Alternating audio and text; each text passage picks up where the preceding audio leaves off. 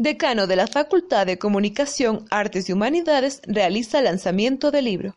El decano de la Facultad de Comunicación, Artes y Humanidades de la Universidad Tecnológica Equinoccial, Juan Paz y Miño, realizó el jueves 10 de mayo en el Auditorio 1 de la Pontificia Universidad Católica del Ecuador el lanzamiento de su libro Los gobiernos en la Revolución Juliana. El evento contó con la presencia de los economistas Wilson Miño y Gonzalo Paredes.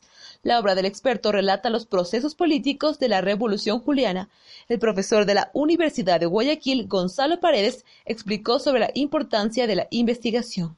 Determinar eh, cuáles, son, los alcances eh, de la reforma política, económica que llevó a cabo los gobiernos de la, Revolución Juliana